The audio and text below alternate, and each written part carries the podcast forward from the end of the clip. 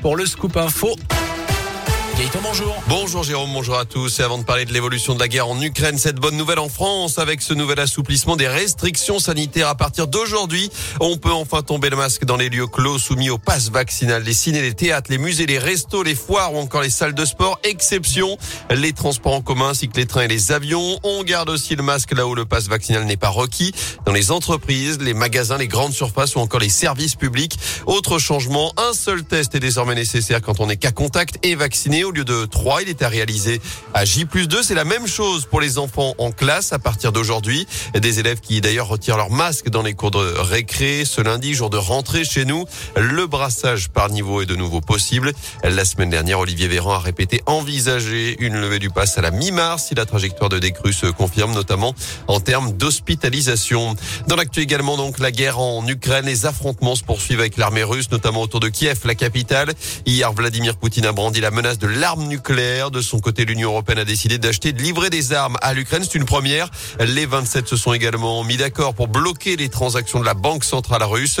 Emmanuel Macron tient un nouveau conseil de défense à 11 heures ce matin, alors que la France va également porter une résolution à l'ONU concernant l'aide humanitaire en Ukraine.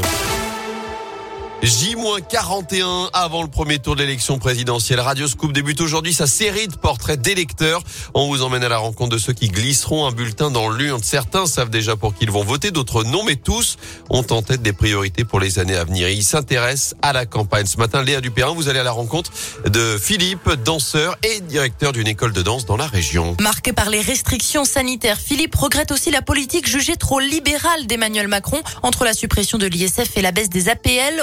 Au-delà du fond, la forme lui a aussi posé problème. Un président, il rassemble, il pense un peu à tout le monde et peut-être pas à son parti ou à ses partisans ou ses puissants, etc. Un manque d'écoute, même une attitude. Euh, on se souvient, euh, les Gaulois réfractaires, j'ai envie d'emmerder les non-vaccinés. On parle pas comme ça aux gens, je pense. Comme à chaque élection, il ira voter avec conviction au premier tour plutôt en faveur de Yannick Jadot. L'engagement écologique, c'est important. C'est vrai que ça serait pas mal de laisser la chance aux écologistes. Peu importe qu'il ait des chances d'être président, c'est qu'est-ce qui me semble être une priorité du moment je suis assez sensible à ça. J'ai des enfants. En tant que parent, ça fait peur. Autre priorité pour lui, l'éducation. Pour la tout réformer dans l'école. Revenir à l'essentiel, donner du savoir, des projets de groupe, par l'artistique, par le sport, par la création. Ma première mesure, ça serait un acte fort sur l'école. Il regrette d'ailleurs que le sujet soit le grand absent de la campagne. Et notez que Philippe envisage lui-même de se présenter aux prochaines législatives sans soutenir aucun parti.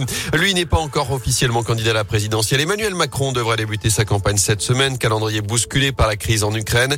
Il a en tout cas jusqu'à vendredi pour se lancer dans la course, date limite de dépôt des 500 parrainages. C'est aussi la date limite pour s'inscrire sur les listes électorales en mairie. Enfin, ce sera uniquement jusqu'à mercredi si vous voulez le faire en ligne.